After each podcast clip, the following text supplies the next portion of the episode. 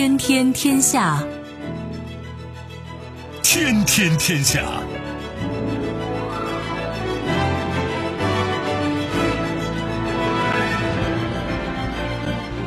历史穿行者，新闻摆渡人。各位好，我是梦露。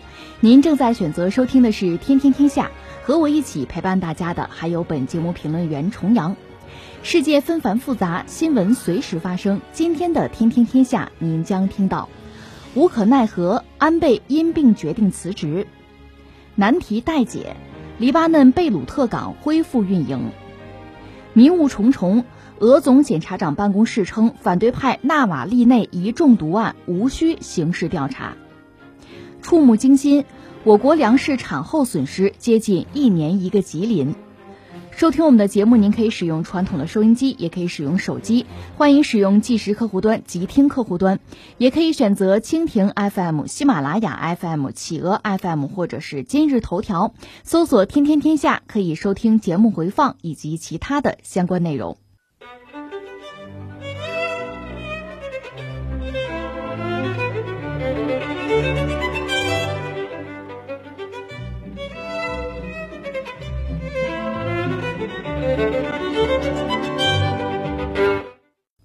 二十八号，日本首相安倍晋三表示，为避免因旧病恶化等影响国政的事态，将辞去首相一职。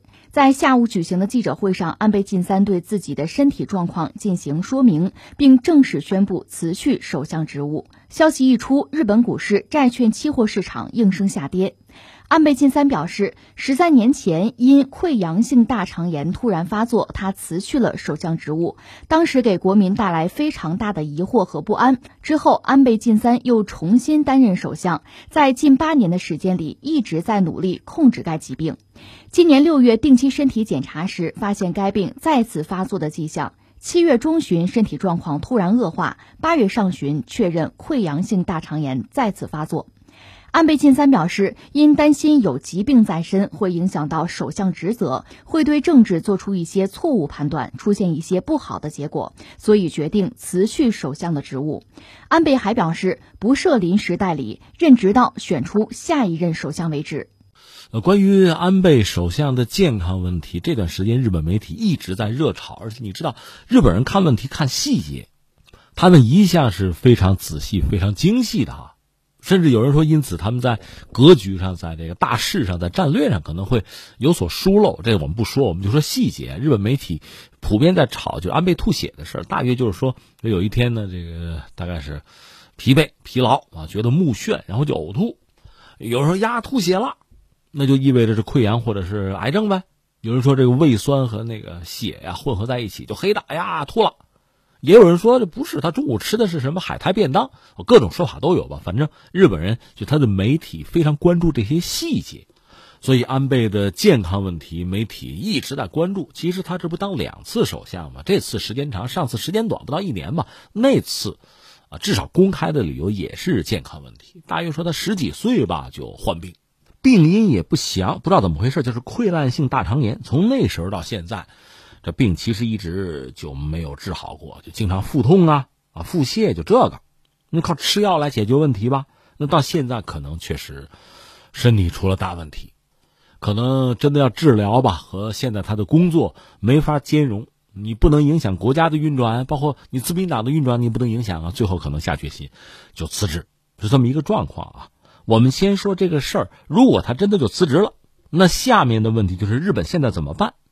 理论上呢，安倍还能干将近一年吧，正好是在，呃，东京奥运如果干了的话，结束之后他辞职，可能是比较适宜的一个状况啊。现在还有一年的时间呢，如果他现在就辞职，下面应该是谁呢？日本有副首相，就是那个麻生太郎，这位本身也是财相，他就应该是接任这个位置，他先干。至于自民党本身是执政党嘛，就得选新的党首了。那安倍就不干了吗？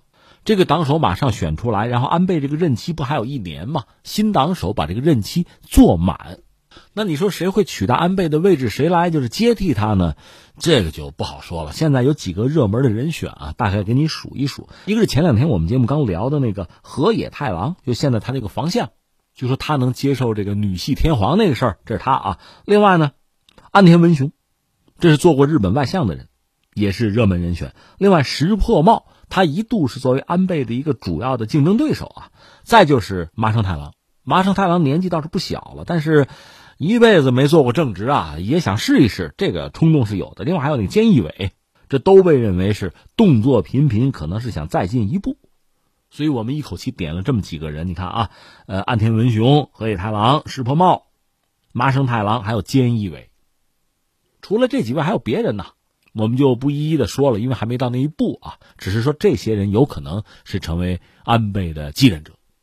这是我们大概先预期一下，预测都谈不上，大约就是这么一个状况啊。因为这个很多这日本的规范就摆在这儿啊，所以先把这事儿放在这儿。如果安倍辞职，下面就是这一系列的联动。那说，然后聊点什么呢？你说你肯定要说安倍这个人的这个传记是吧？给安倍做个传。今天我倒觉得还不到时机，稍等一等，也许明天就可以做，是吧？我们稍等一等。今天我觉得有两点要说，一个是什么呢？我想起他说的一句话，给我印象非常深刻。呃，那不是他自己编的词儿啊，是他引的《周易》里边的一句话，叫“君子豹变”。君子小人，那个君子豹就是豹子的豹，变是变化的变，这算是一个成语吧。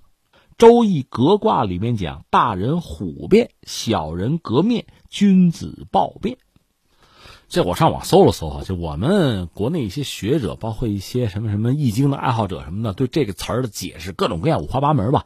呃，但是我理解，简而言之，就是“君子豹变”，大约讲的是什么呢？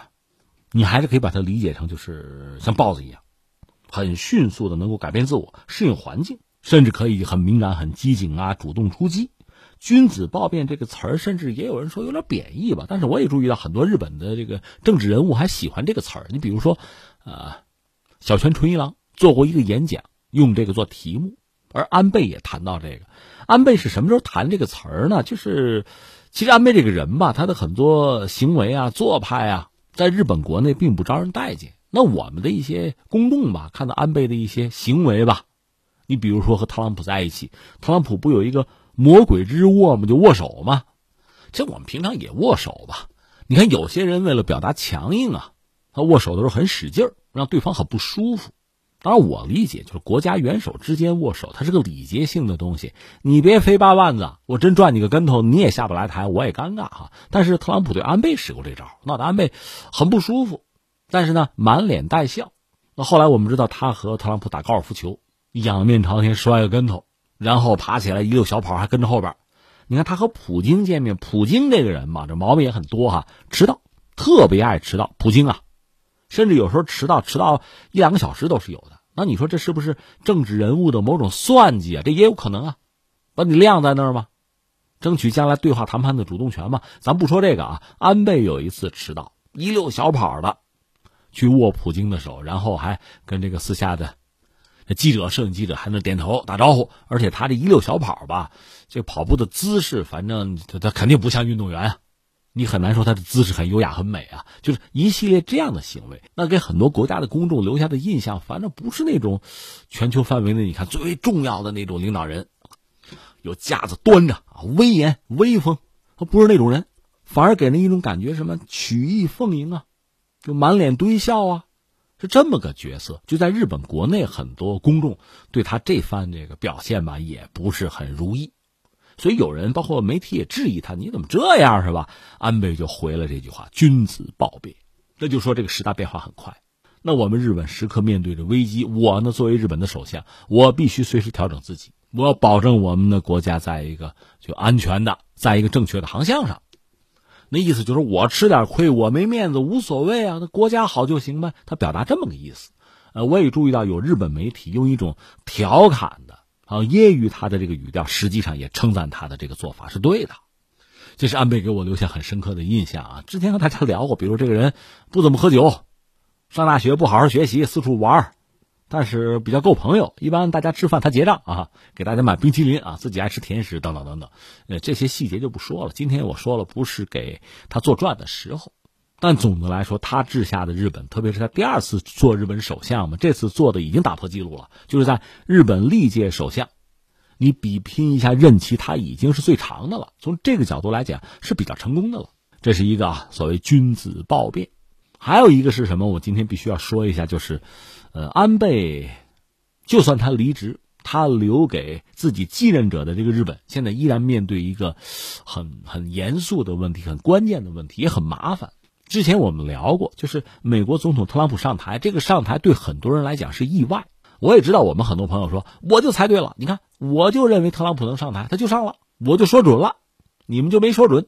我倒觉得这是两码事。你比如安倍，他就没算准，包括日本的情报机构啊，政治人物做这个分析，就没算准，特朗普居然上台了。因为为什么特别讲这个事儿呢？这对日本来说很重要，因为日本这个国家很特殊，美国在他那驻着军呢。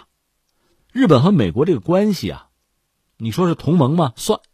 那你说他们俩算平起平坐的盟友吗？这个当然不是了，你懂得对吧？总而言之，美国的一言一行对日本确实影响很大。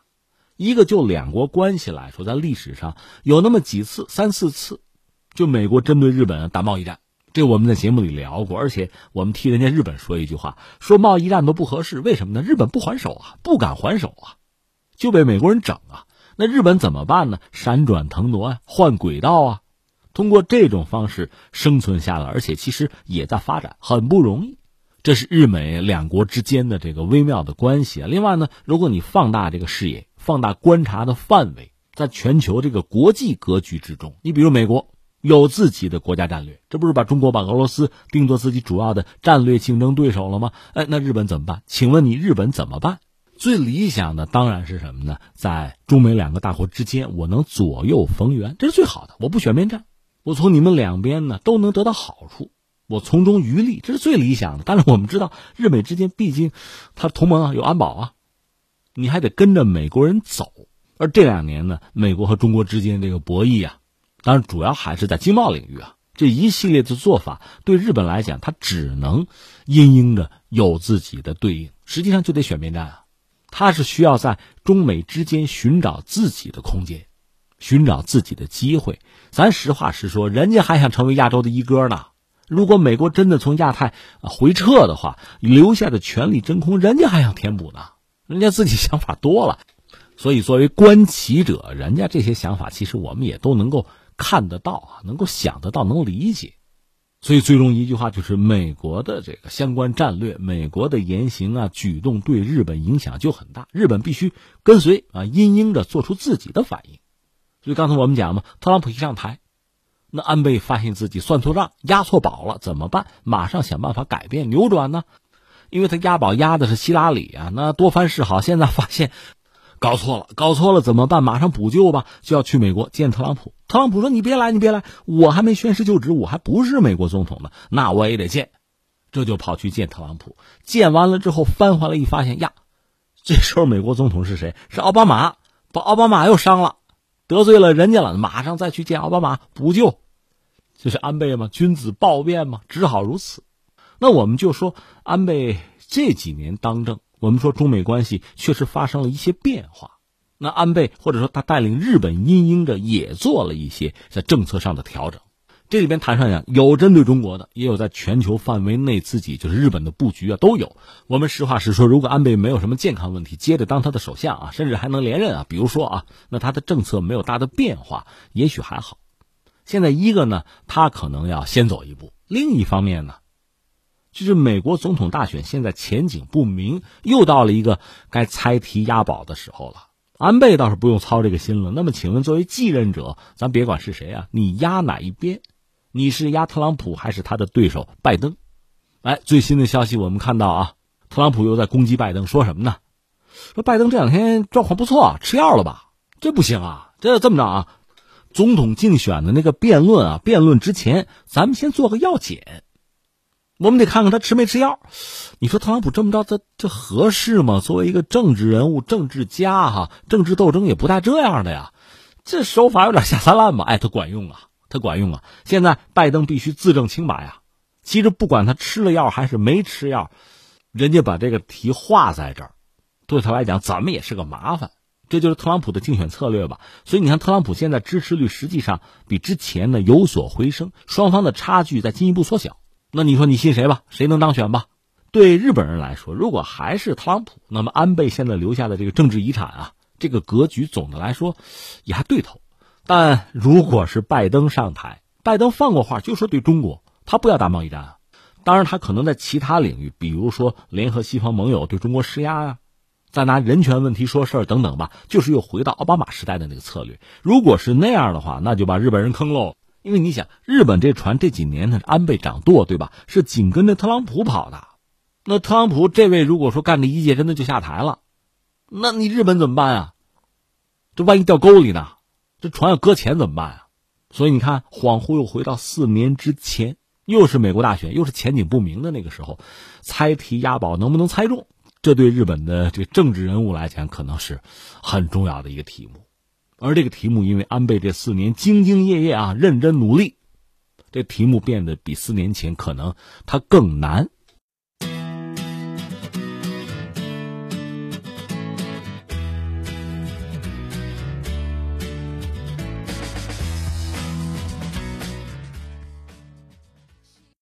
八月四号，贝鲁特发生大爆炸，港口在爆炸中受损严重。日前，在国际社会的帮助之下，贝鲁特港口已基本完成清理工作。此前，总统奥恩曾经估计，贝鲁特港口爆炸造成的损失规模约为一百五十亿美元。分析指出，黎巴嫩各类商品严重依赖进口，集装箱码头的恢复对本国至关重要。而贝鲁特港的集装箱年吞吐量超过一百万个标准箱，是黎巴嫩最大的港口。正所谓时光荏苒，日月如梭啊。黎巴嫩贝鲁特那个大爆炸到现在都三周了啊，一个好消息，一个坏消息。先听哪一个？你要说先听好消息，就是刚才新闻里这个贝鲁特港重新开始运营了，这是一个重要的好消息。你说这贝鲁特港有多大呢？是这样，一个是在地中海东部，我们说这个港还是最大的。那你说年吞吐量集装箱大概是一百万吧？那这个数据你看跟谁比了？跟中国是没法比的。全球最主要的集装箱港口十个，前十个中国至少占七个，所以跟我们就不要比哈。但是我们说贝鲁特港本身，一个是历史很悠久，再就是它在当地很重要，就是它对于黎巴嫩很重要。你知道贝鲁特港就是运过去的大量的货物是什么呢？主要是食品。换句话说，如果没有这个港，没有外来的食品，黎巴嫩人活不下去了。他粮食不能自己啊，所以说贝鲁特这个港一旦能够恢复运营，那对当地人呢肯定是好消息。那你说坏消息呢？哎，除了这个事儿，没有其他的好消息了，这就是坏消息啊。呃，这不是玩笑啊，实际上这是让人听了之后还是很同情的哈。黎巴嫩我们知道吗？它是在叫什么叫扼守亚非欧这么一个战略要地，也是一个兵家必争之地吧。地理位置极端重要啊，那么自古至今这个地儿就不太平，因为重要嘛。不是中国有句话啊，“匹夫无罪，怀璧其罪”，那没办法，谁让你在这儿呢？所以历来就被征服。所以你看，从历史上你数一数到现在啊，就是征服者非常多的，呃，埃及、亚述、什么巴比伦、波斯，这都征服过他。罗马、阿拉伯帝国、奥斯曼土耳其，那在一战之后，奥斯曼土耳其本身一是战败，再就是整个碎了一地啊，崩盘了。在这之后呢，他原来的那个地盘就被重新做了安排。一个是现代土耳其呢，是叫浴火重生嘛，就凯末尔那个土耳其。但是那个土耳其，就今天的土耳其和历史上的奥斯曼帝国那版图差很多的。奥斯曼土耳其很大的，占了很多地盘嘛。但是呢，它崩盘之后，这些地盘怎么办？在一九二零年的时候吧，法国受国际联盟就国联呢委托，就是原来奥斯曼帝国呢。阿拉伯人相关的这个区域是法国人来管，那么黎巴嫩就落到法国人手里。你注意，这个时候呢，你不好叫殖民了，它叫托管。由此呢，法国人和黎巴嫩算是建立了一种比较特殊的关系。你看，刚才我们扯了半天，算是扯了一个关键词儿吧，就是贝鲁特港，它算是恢复运营，这算是好消息。但这个好消息怎么说呢？你要说来之不易也对。因为三周之前那个大爆炸，基本上把贝鲁特港夷为平地了。你看卫星图，网上搜可以搜到哈。三个星期之后，现在能够运营，这就很不容易。但是我要说呢，从某种意义上讲，这是最容易的事情了。为什么呢？拿钱能解决的就不是事儿嘛。你只要投钱，只要有人援助，只要大家急需，我们说没有这个港，老百姓都没得吃的。所以我说呢，这个事儿就是贝鲁特港的。恢复运营啊，它当然没有完全修复很多基础设施，那恐怕就得很漫长的时间，大量的投资啊，才能让它达到相当的水平。但是这个港运营，这总的来说呢，做成了三周做成了嘛，可见它还是件 容易的事儿。那你说什么叫不容易的事儿呢？哎呀，就是它的政治啊！你看啊，呃，贝鲁特港这个大爆炸，大爆炸之后总得有人站出来负责吧？谁负责？肯定是政府负责呀。所以他这个政府就集体辞职了。其实上台也没几个月，就说想大展宏图啊，也没来得及。先赶上这个新冠疫情，这疫情到现在其实也没有结束。然后这么一炸，老百姓一骂，那就算了，辞职，集体辞职。可麻烦就麻烦在这儿，呃，黎巴嫩这个国家，我们以前讲过，本身它就有人讲是个拼盘啊。我先给你解释解释所谓的拼盘啊，它你看人也不是很多，地盘也不是很大，但是就是历史原因吧，你没法讲对错了啊。这个地方是派别林立，而且很多还有武装，呃，大概给你画一下啊，就是四成是基督徒，而且这里面最主要的是基督教的马龙派，在这儿影响力是最大。那剩下的六成呢是。信伊斯兰教，而且你说信伊斯兰教，其实这里面派别也非常之多吧？你比如我看一个资料讲，他这个逊尼派，这我怎么说呢？逊尼派和逊尼派也不一样。大家印象之中，很多国家的逊尼派面对西方的时候，相对他是比较你说保守啊，原教旨主义啊，你随便找个词儿啊。但是在黎巴嫩又不一样，黎巴嫩有相当的逊尼派呢，他面对西方相对是开放的，以至于我这么说吧，这是真事儿，就是在贝鲁特的海滩。它不是个港口有海滩吗？在那儿你要说有开放的，有穿比基尼的有，但是你说不开放到什么程度，露一双眼睛的也有，都在这儿。所以你说怎么办？谁当政？这难度都很大。你得找一个就是大家都能够接受的哈，一个最大公约数，一个权衡人。所以难就难在这儿了。而且现在你看啊，刚上台这个政府呢，先赶上新冠疫情还没有结束，又是大爆炸，干脆就集体辞职了。更耐人寻味的是，现在这个辞职归辞职吧，那个总理看守总理先在这盯着啊，你们赶快大选啊，我在这看着看守一下。这个时候谁来了呢？马克龙，在全球范围内那一二百国家里，法国的这位马克龙总统是第一个在贝鲁特大爆炸之后跑到贝鲁特去的外国元首，第一个。刚才我们讲呢，法国和黎巴嫩算是有一种特殊的关系吧。对黎巴嫩很多人来讲呢，是法国。让黎巴嫩更多的进入国际视野，更多的接触和接近西方。那翻回来，今天呢，在法国人很多法国人看来呢，黎巴嫩也能算是就是法国在中东施加更大的影响力、维护自己更多的权益的很重要的一个桥头堡。所以你看，贝鲁特爆炸之后呢，是马克龙第一个作为外国元首跑到黎巴嫩。啊，我们和黎巴嫩人民在一起啊！呃，有记者发布会，有记者最后就问说：“哎，你怎么来了？怎么你是第一个？法国怎么这么快啊？”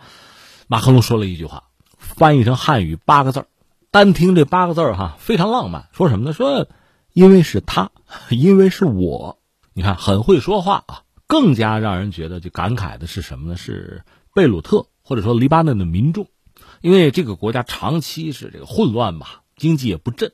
现在这个状况让很多人感到失望吧？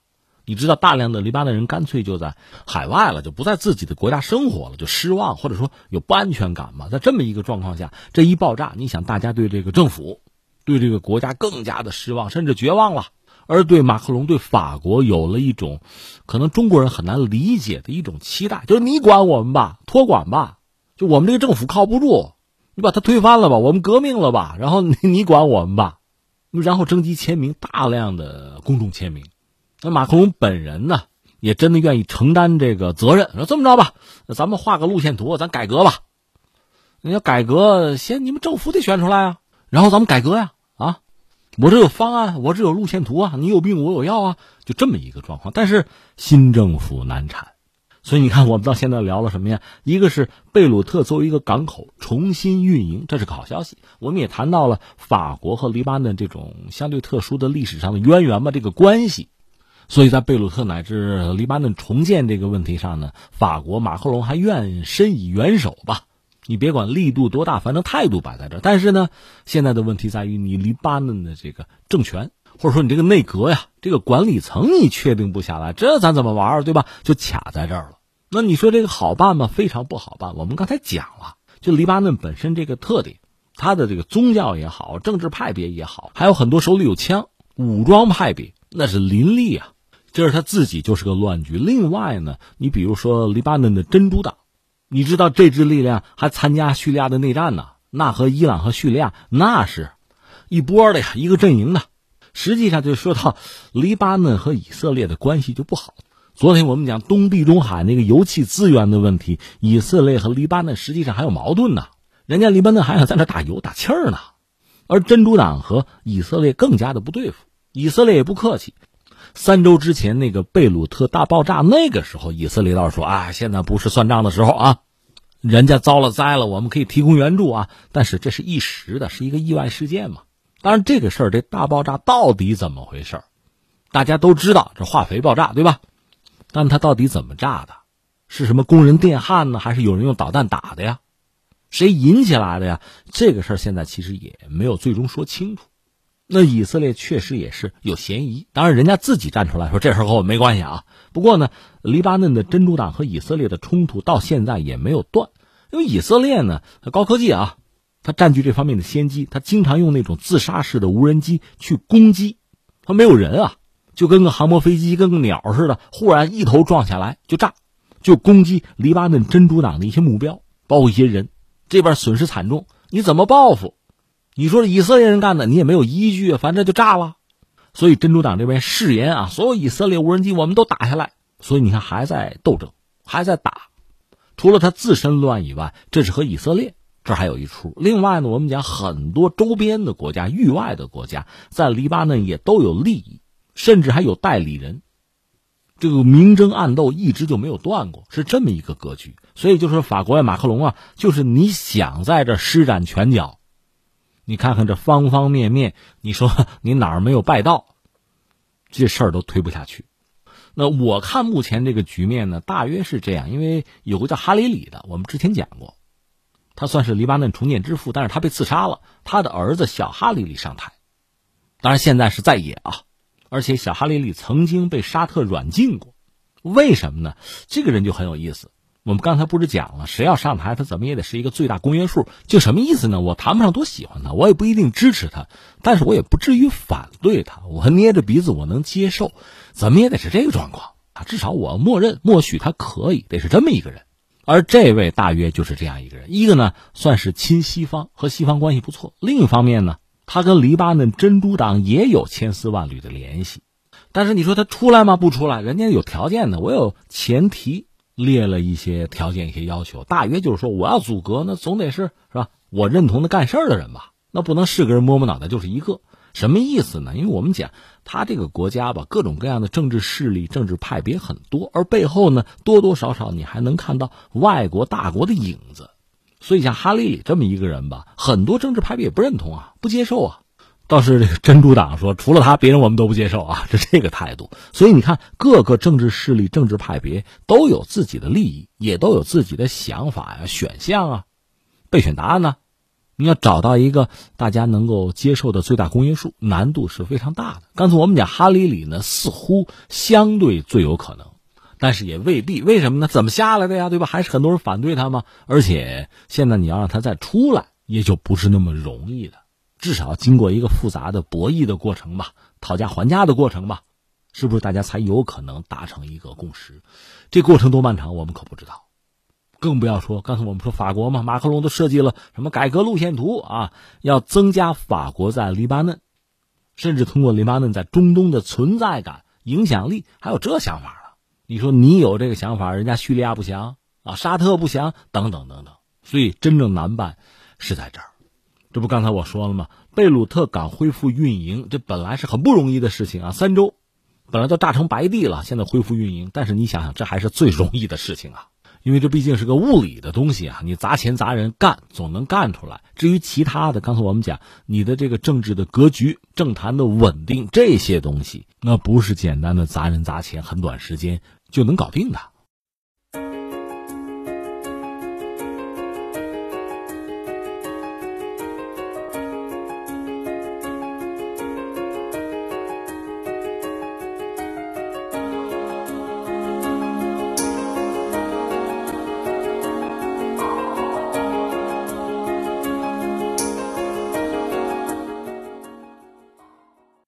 八月二十七号，俄罗斯联邦总检察长办公室表示，在对反对派领导人纳瓦利内一次中毒事件进行初步调查之后，由于未发现任何犯罪证据，因此没有理由开展进一步调查。俄罗斯总统新闻秘书佩斯科夫也表示，由于没有发现任何有毒物质，因此检方几乎没有理由采取行动。俄罗斯反对派领袖纳瓦利内二十号上午从西伯利亚的托木斯克返回首都莫斯科的航班上突然感到不适之后失去意识，飞机在西伯利亚鄂木斯克紧急降落，纳瓦利内被送医治疗。自八月二十二号离开俄罗斯西伯利亚地区医院以来，处于昏迷状态的纳瓦利内一直在德国的医院接受治疗。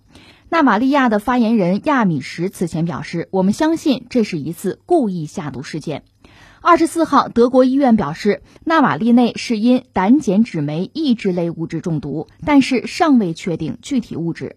但是佩斯科夫二十五号回应表示，不知为何德国医生急于判断纳瓦利内中毒。他表示，纳瓦利内的支持者提出有关克里姆林宫下毒的说法属无稽之谈。呃，纳瓦利内这个事儿闹了几天了，我们节目一直没关注，原因是什么呢？大家知道我们这个习惯，啊，等一等。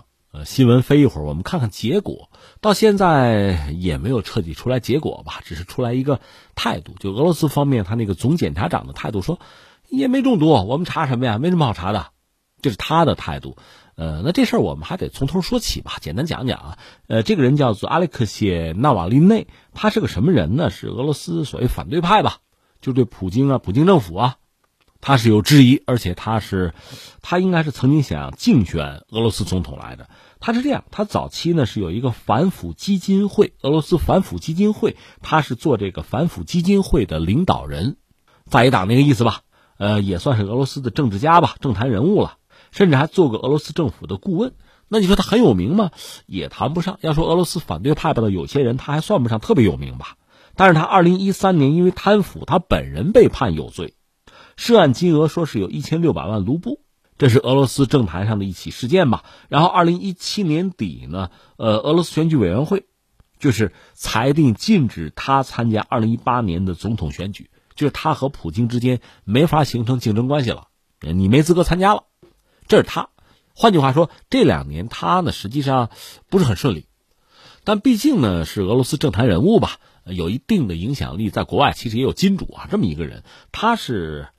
从西伯利亚坐这个航班坐飞机啊，要回莫斯科，结果呢，乘机的时候是感到身体不适，疑似中毒，就在鄂木斯克，飞机紧急着陆，就给送到医院里去了。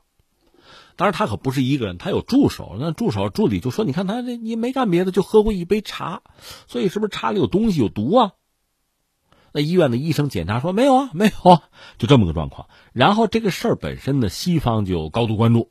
涉及到多个国家吧，就美国、法国、德国，就欧盟吧，都关注这事儿。最后呢，经过协商，说你接走吧，有人掏钱，有这飞机来接，就把他呢，从这个鄂木斯克就接到德国的柏林去了。所以你看，就说在俄罗斯，在鄂木斯克的医院呢，说在他这个呃血检呀、尿样里啊，没有发现有毒的化学物质或者是中毒的迹象吧。从临床诊断上看呢，医生倾向于是代谢紊乱。血糖急剧下降，之后呢，我们说不就给送到德国去了，叫做夏里特医院。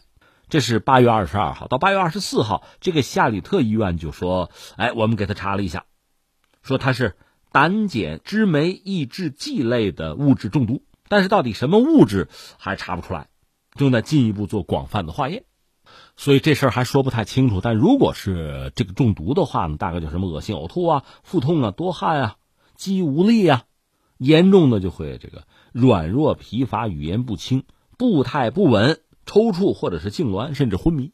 那你说这位现在怎么样？现在应该说没有生命危险，毕竟在德国的医院在治哈。但是这不口水仗就打起来了。德国的医院说这就中毒啊，我们现在查是什么东西吧。那么俄罗斯这方面有医生就说这不会啊，我们这没查出来啊。有人就质疑这家德国的医院说，你看啊，有这个。俄罗斯的什么持不同政见者呀，什么反对派人士，或者有些西方媒体直接就说这普京的敌人啊，说这帮人啊都中毒啊，都去你们这家医院，你这医院很有名啊，你着什么急啊？这刚两天，你怎么就能判断中毒呢？说我们这也有一些调查出来的一些数据啊，一些检测的结果，要不咱们作为同行，咱交流交流啊。这是俄罗斯方面的态度。至于西方现在就是应该说态度最为明晰的，就是默克尔，德国的默克尔，这可以理解，因为这个人本人是在德国的医院，他说你得查呀。另外像什么法国呀、什么美国呀，都表示关注。但是这个事儿好玩在哪儿呢？就是这些西方国家没有一个直接站出来指责俄罗斯你下毒，没有。当然有些媒体做这个猜测，甚至就是说，你看那个从沙俄时代，俄罗斯就有这毛病，就有这个号啊，就是下毒，所谓政治谋杀呀、毒杀、投毒，他们有这个传统。所以你看啊，一个是就这些西方国家政府从政府层面，他也没有真凭实据嘛，所以现在明显看到是避免直接攻击俄罗斯政府和普京，没有。但是提出来，你得查啊，我们关注啊，表达关切，就到这个层次。一些媒体呢，倒是可以展开丰富的联想嘛。我就说，比如我们节目，如果愿意的话，列一下沙俄时代有多少是被毒杀的，就是近几十年传言可能是俄罗斯干的这个毒杀事件。你要愿意，你可以这样干，可以去列，但是你没有证据嘛。而且我们都是读过侦探小说的人，如果对方真要是毒杀，他可能随便给你留下证据吗？他不会让你抓住证据的。所以这个事情就成了这么一个，就是有点无头公案的意思吧。重复一下，从西方来讲呢，普遍表示关注，不排除在将来拿这个事说事儿，又是对俄罗斯施压的一件工具吧。那目前呢，德国这家就医院呢是认为这是有人下毒，啊，我们要继续追下去，看看到底是什么毒物。而俄罗斯方面呢，相关的医院医生就说没有，我们没查出来。因为基于医生的这个表述、这个判断呢，俄罗斯的总检察长就说：“他就没毒，我哪查去？我给你查什么去？没得好查。”当然，俄罗斯方面也有一些媒体在猜：“哎，这不是他自己苦肉计吧？他是不是上飞机之前自己吃了点什么呀？”因为这几年他的加个引号吧，事业不顺嘛，作为反对派没有掀起太大的风浪来，没有什么作为，也不好向西方的金主交代，是不是来这么一出啊？这就成了呃两方媒体的口水战了。这是这个事儿目前我们能看到的东西，确实和之前你比如英国那个斯克里帕尔事件，就是前苏联和俄罗斯的间谍后来投奔了西方，而且确实向西方出卖了俄罗斯方面的情报啊。他和他的女儿在英国说是遭到毒杀，当然英国方面指是俄罗斯特工干的，俄罗斯是一口否认啊。那这个事件后来就演变成西方国家就是集体的对俄罗斯进行制裁，这对俄罗斯和欧洲。和西方的关系确实产生了影响，这个影响到今天也没有彻底消除呢啊！这是当年那个斯克里帕尔事件几年前的事儿，而现在这件事情还远没有到那个地步。总的来说，至少从表面上看，西方国家普遍没有拿到相应的依据啊证据，没有办法对俄罗斯直接展开指责。另外，当今这个状况呢，俄罗斯和欧盟和美国这三家吧，三角吧，这个关系确实相当之微妙。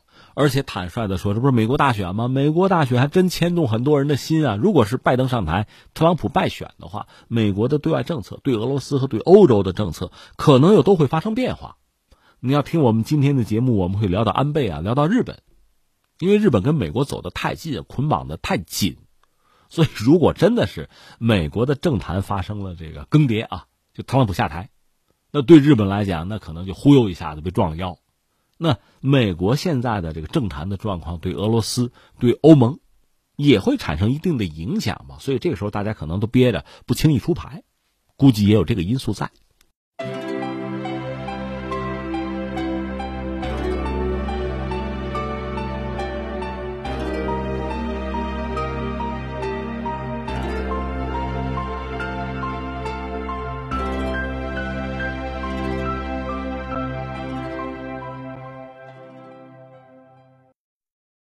前，国家粮食和物资储备局表示，据测算，我国粮食在储藏、运输、加工等产后环节损失量每年在七百亿斤以上。论其原因，主要是农户储粮、粮油加工等环节损失较为集中，粮食流通个别环节损失率高。中粮贸易辽宁公司农业产业化部副经理徐春算了一笔账，以辽宁省为例，该省年玉米产量约为一千三百五十万吨，农户储粮损耗率约百分之二。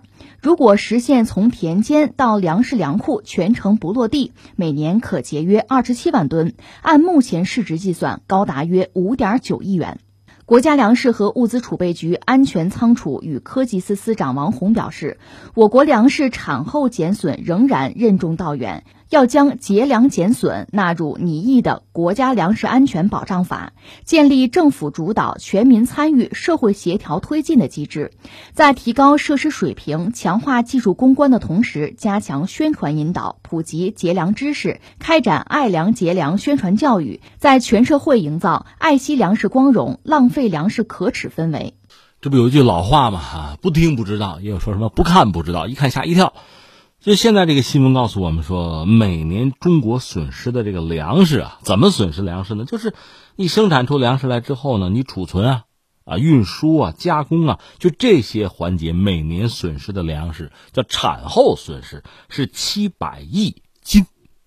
那斤这个概念我们用的不多，现在哈，公斤这个用的多一点。那就三百五十亿公斤嘛，叫七百亿斤呢，让人看着更加触目惊心吧。这是什么概念？吉林省一年的粮食产量不过如此，就是说，每年损失七百亿斤，那等于说吉林人这一年白干，就这么一个状况，所以让人觉得真的是触目惊心啊。这是这条新闻。啊，给我们直接的这个心理上的一个冲击吧。然后我们要说呢，这个新闻它有背景啊，这个背景就是现在我们整个国家上上下下强调什么呢？就是要大搞粮食节约。呃，这一波热潮吧，它的开头可能就是前段时间是央视的节目吧，批判什么呀？大胃王，呃，大胃王这个胃就是肠胃的胃，就是现在有一些网络的那个网红主播，他直播什么呢？就吃东西，大量的吃东西，吃的比谁都多。大胃王嘛，那为什么对这种现象进行批判呢？说到底就是浪费粮食嘛。所以大概由那时候开始呢，现在你看什么光盘行动啊，就光就是吃光的光嘛，光盘嘛，就这类的行动啊，这类的宣传，如火如荼的就出现了。所以你看，产生一个问题，哎，那我们国家为什么现在忽然宣传要节约粮食呢？这是很多人在探讨的一个话题。我看有一些这个像知乎之类的这个平台都在探讨这个事情啊。当然，实话实说，这个话题不是第一次探讨，早就探讨过，只不过现在又探讨起来，大家觉得就有点意外嘛？怎么现在国家忽然就是讲要节约粮食啊？为什么有什么事儿吗？那我们就先分析分析这个为什么。那其实无外乎是两个层面的原因吧，一个就是眼前的原因，一个就是长久以来的一个原因吧。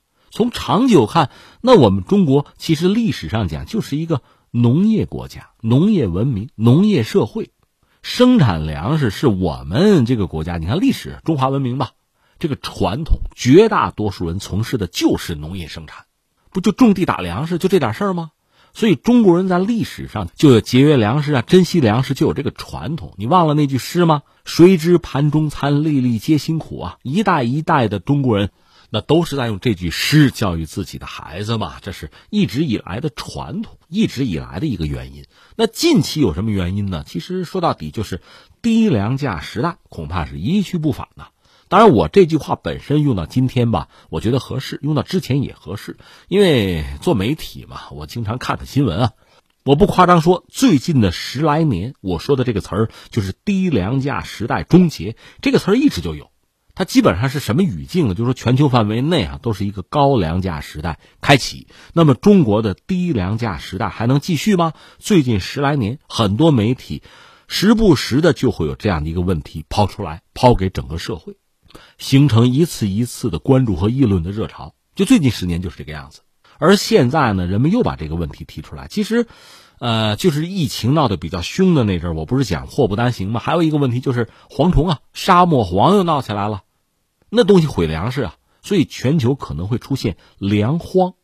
你说不是没咱中国事儿吗？是啊，没中国事儿。总的来说，全球的粮食市场的供需平衡发生了变化，供给不足，那很简单，粮价会涨啊。这你总知道吧？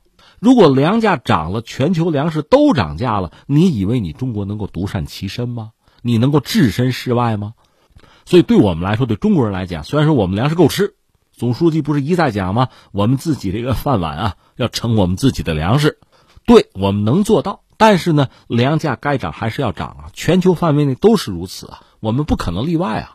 那你说怎么办呢？粮食涨价了，这这我把饭戒了吗？谁让你戒饭了？现在真实的问题，这不是现在调查显示吗？一个，我们就说整个这个链条啊，从最早生产生产这粮食，你生产出来打出来之后，你得储存。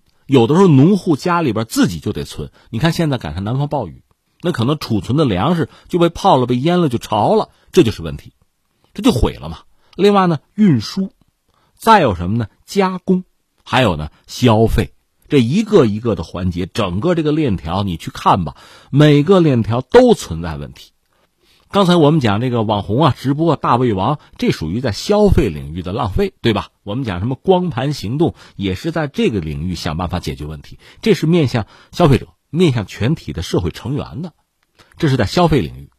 这个不论在之前你生产出来，你比如说储存、储藏啊、运输啊、加工啊，在这些环节上，每年七百亿斤的浪费，这是我们要说的。再加上刚才我们讲的这个消费领域的浪费。那就超过七百亿斤了嘛，所以不需要你把饭戒了，你该吃什么吃什么，该怎么吃怎么吃，不需要你节食，不需要你的饭量有任何的变化，只是把节约这个事儿做了，对我们中国意义就已经很大了。所以你看，第一个我们要说是什么呢？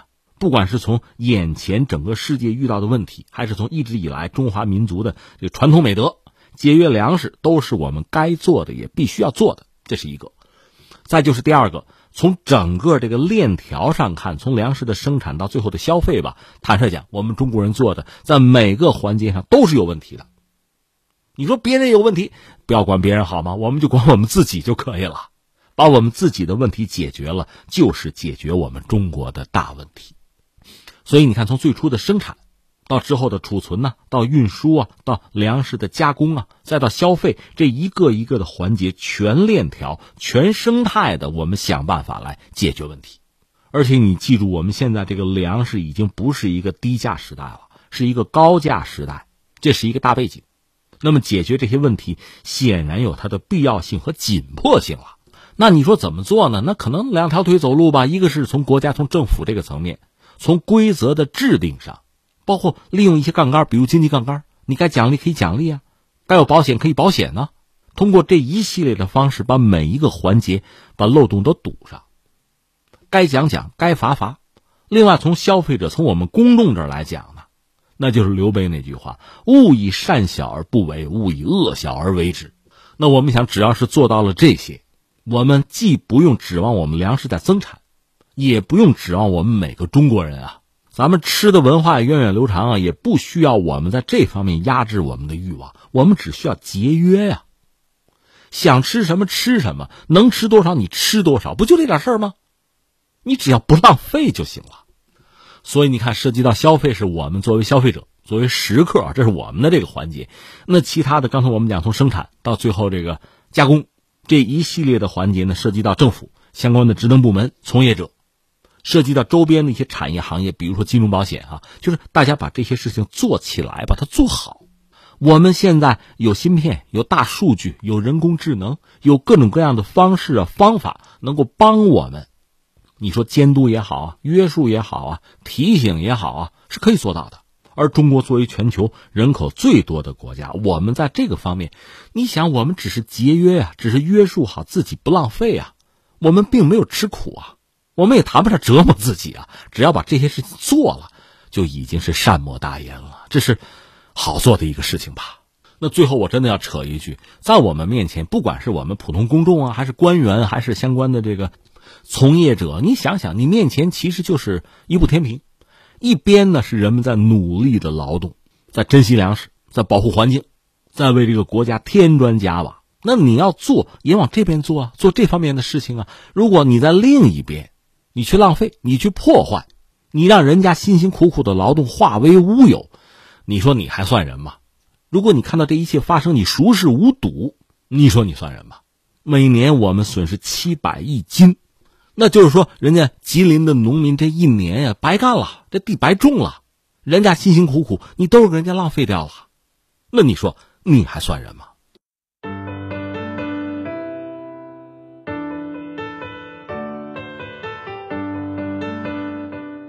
好，以上就是今天天天天下的全部内容。我是梦露，感谢收听，明天再见。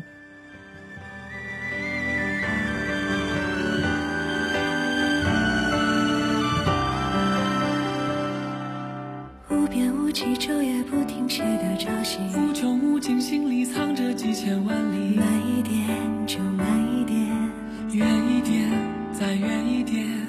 无边无际，闪现又失去的幸运。无穷无尽，漂浮又消失的岛屿。看一点，多看一点。远一点，